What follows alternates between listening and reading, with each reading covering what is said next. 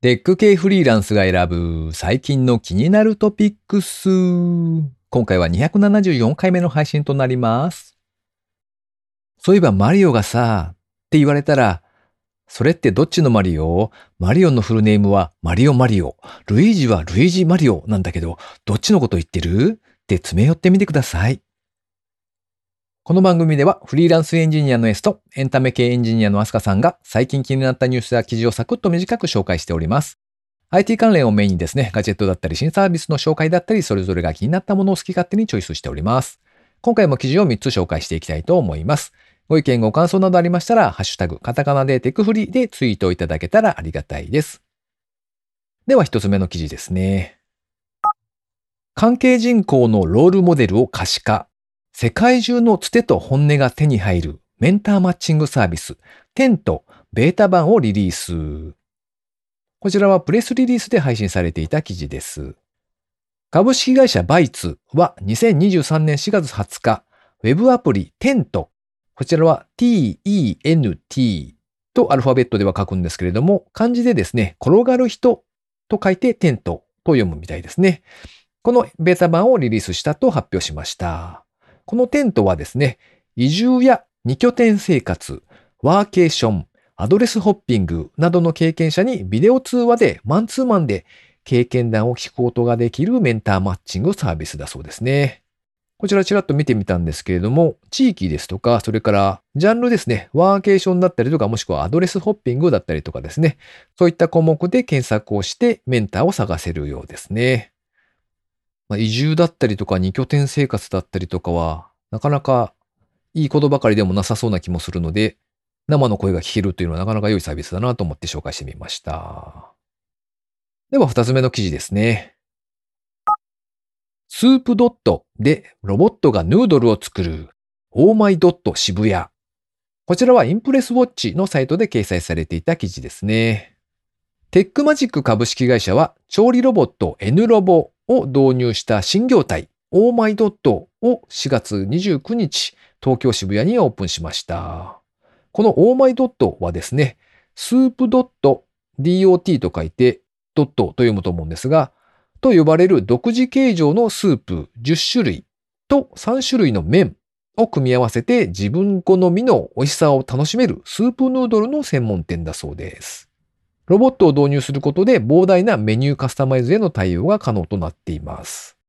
10種類のドットと3種類の麺を組み合わせることで525通り以上の組み合わせが可能。また飲み切れるスープにすることで麺もスープも主役の新感覚スープヌードルにしたそうです。ドットの種類はチャウダー、マーラー、ゴマ、カレー、煮干し、チリトマト、ニンニク、豚骨、カツオ、イカスミ、バジル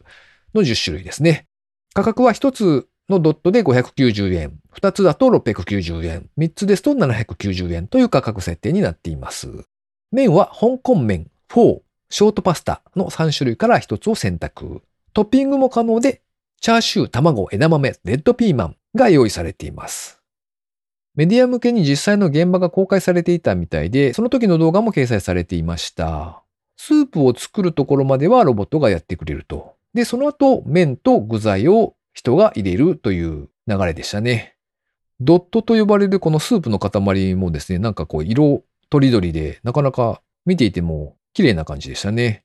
普通のラーメンだとあのスープを最後にグイグイと飲んでしまうか、いや、塩分がうんうんとなるじゃないですか。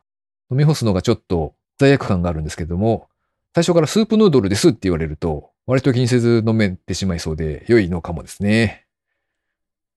では最後3つ目の記事ですね。N リアルエアー×グラブシェルが織りなす次世代の体験会。体験型ストア、ベータ東京、有楽町に出品が決定。こちらはプレスリリースで配信されていた記事ですね。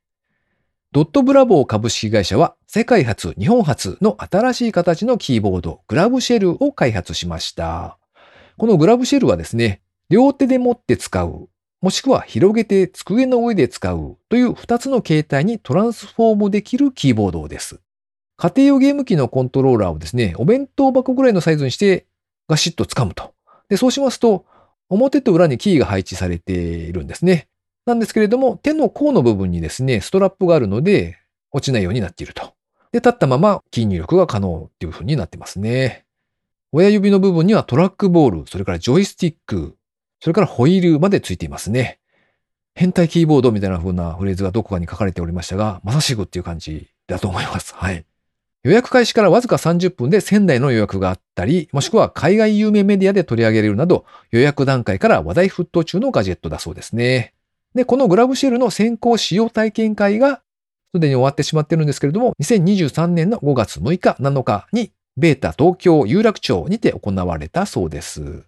体験会では AR グラスの Nreal Air とのコラボによりまして、場所を選ばない新感覚の体験を味わうことができたそうですね。また、ユーザーとのコミュニケーションも大切にしているそうで、 GrabShell の最新状況をリアルにお伝えしていくための Discord も用意されているそうです。サイトを見に行ったんですけれども、現在すでに予約を受付中。本体価格はですね、税込みで54,400円なんですけれども、予約特典として25%オフ、4800円になっているそうです。これはハッピーハッキングキーボードなんかの高価格帯のキーボードが3万ぐらいするっていうことを考えると、割と良心的な値段だななんて思って見ておりました。ちなみに発送は6月から7月中旬を予定しているそうです。ただこれですね、見るからに、なんというか、生半可な勇気では手を出しちゃいけなさそうなオーラが出てるんですよ。すごいかっこいいプロモーション動画とかもあってですね、ぜひ皆さん一度見てみていただけたらと思います。今回紹介する記事は以上となります。続きまして番組にいただいたコメント紹介のコーナーですね。まずははじめ浜田さん。いつもありがとうございます。272回拝聴雑談バー楽しみですね。今日下見に行ってきます。お酒で記憶飛ばすの怖いですよね。一度記憶をなくして友達の家に泊めてもらったんですが、次の朝、友達が妙に優しくて非常に怖かったことがありました。とコメントいただきました。浜さんは、ゴールデンウィーク中に開催されていた、なんかあれですね、どんぐり FM のなるみさんとかが、なんでしょうビ、ビールをサーブしてくれるイベントなのかな？ちょっとよくわかっていませんが、なんかそんなイベントがあったそうで、その時に雑談バー行ってみたそうです。お酒を飲みすぎて記憶を飛ばして、しかも友達の家に泊めてもらうっていうなかなかのつわものですねって言いながら僕もやったことはあるので、あの、次の朝が怖いっていうのはちょっとわかる気がしますね。うん。続いて、村ぴょんさんからですね。いつもありがとうございます。ポッドキャストが東京で見られるんですか？予定が合えばと思っていましたが、かなりシビアな人数ですね。どんなトークかワクワクです。とコメントいただきました。5月25日にまあ雑談バーというところでですね、収録をしてみましょうということになっておりますけれども、楽しみにしていただけたら と思っておりますが、何分ですね、自分がそんなにちょくちょく東京とか行かない人なので、どちらかというと心配の方が大きいかなっていうところですね。収録もあるということで、どんな風になるのかちょっとドキドキしております。はい。それから水流さんですね。いつもありがとうございます。水流さん名前のとこにいろいろ書いてあってですね、どうもあの、技術書店14ですね。こちらが多分公開時点で行くと、あさってですかね。5月21日の午前11時から17時までですね。池袋サンシャインシティ展示ホール D というところで開催されるらしいんですが、そこに本を出されるようですね。イの16という場所で会社のテックブログを再開させた顛末などの話を集めた本というのを頒布されるそうです。リスナーの方で技術書店14行かれる方いらっしゃればですね、イの16だそうなので、一度訪問されていただけたらと思います。テクフリ271回拝聴完了。AI 版ポートピア、ゴールデンウィークに触ろうと思ってたのに結局触れず、涙。技術同人誌の原稿の進捗出ないのが憎い。と書かれておりました。これはあれですね、そのさっきお話しした技術書店用の原稿がなかなか仕上がらない、終わらないというあるあるなお悩みですね。それから272拝聴完了。お、5月25なら収録見に行けるかな？要確認とも書かれておりました。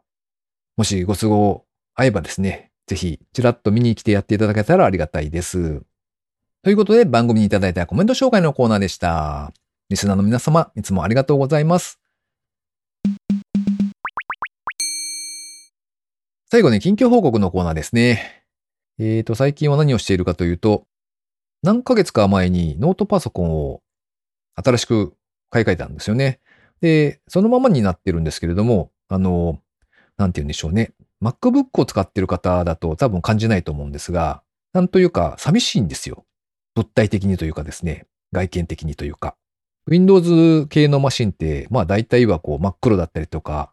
銀色一色だったりとかですね、なんというか見るからにお仕事用です、みたいな、そんな外観なので、えっと、こう、あんまりテンションが上がらないんですよね。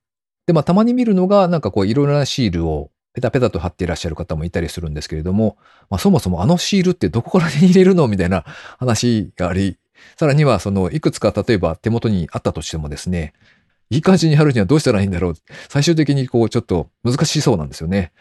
でなので、えっ、ー、と、以前にですね、自分のマシンにですね、ほぼ A4 サイズのインクジェットプリンター用の、なんて言うんでしょう、シールができる印字用の台紙みたいなものがありまして、で、それを使ってですね、あの、背面べったりこう、自分の書いたデザインをですね、シールにして貼るっていうのをやってたんですよ。で、その時はですね、割と自分でも気に入っていてですね、もともとは地味なパソコンだったんですけれども、こう、触ろうとした時にそのデザインが見えるので、うん、なかなか良いなと思いながらですね、お仕事ができるという感じで良かったんですが、まあ、PC を買い替えて何もしてないので、いかん、そろそろ、それを作ろうと思って、今、ちょっとデザインとかをですね、やっているところですね。前回はインクジェットプリンターを使って、まあ、自前で1枚だけプリンターで作ったっていう感じなんですけれども、まあ、せっかくならというか、ちょっと調べてみたらですね、ラクスルさんとかを使うと、まあ、そんなに高くなく、例えば10枚発注とかをすれば、多分1枚2000円を切るぐらいの金額で、まあ、作れるなというのが分かったので、まあ、もし欲しい方が何人かいらっしゃるようでしたら、プリンターで印刷するのをやめてですね、オンラインのネット印刷を使って、ちょっと試しにシールを作ってみるかななんていうのを思っております。ので、もし、あ、それはちょっと良さそうとかですね、まあデザインにしたいだとは思うんですが、前回のデザインとかですね、写真なんかを、まあちょっとどこかに載せてですね、こんなのを作ろうと思ってますみたいな案内を近いうちに出そうと思っておりますので、まあ、もしそれを見てですね、お、これなら自分も欲しいかもと思ってくださる方がいらっしゃれば、ちょっとお声掛けをいただけたらと思います。また案内の準備ができ次第ですね、こちらでもアナウンスをできたらと思います。この番組へのご意見ご感想など絶賛募集中です。ツイッターにてハッシュタグカタカナでテクフリーをつけてつぶやいていただくか、ショーノートのリンクからですね、投稿フォームにてメッセージをお送りいただけたらありがたいです。スマホ用にポッドキャスト専用の無料アプリがありますので、そちらで登録とか購読とかフォローとかのボタンをポチッとしておいてやっていただけますと、毎回自動的に配信されるようになって便利です。先日図書館でですね、今更かよって言われそうなんですけれども、人生がときめく片付けの魔法っていう本を見つけまして、ちょっと借りてみました。あの、あれですね。こんまりメソッドと呼ばれる、あの、こんまりさんが一躍有名になった時の本だと思うんですけども、あれをちょっと読んでおりますね。実際に片付けをするかどうかというのが非常に怪しいんですが、ほうほうと思いながらですね、楽しく読んでおります。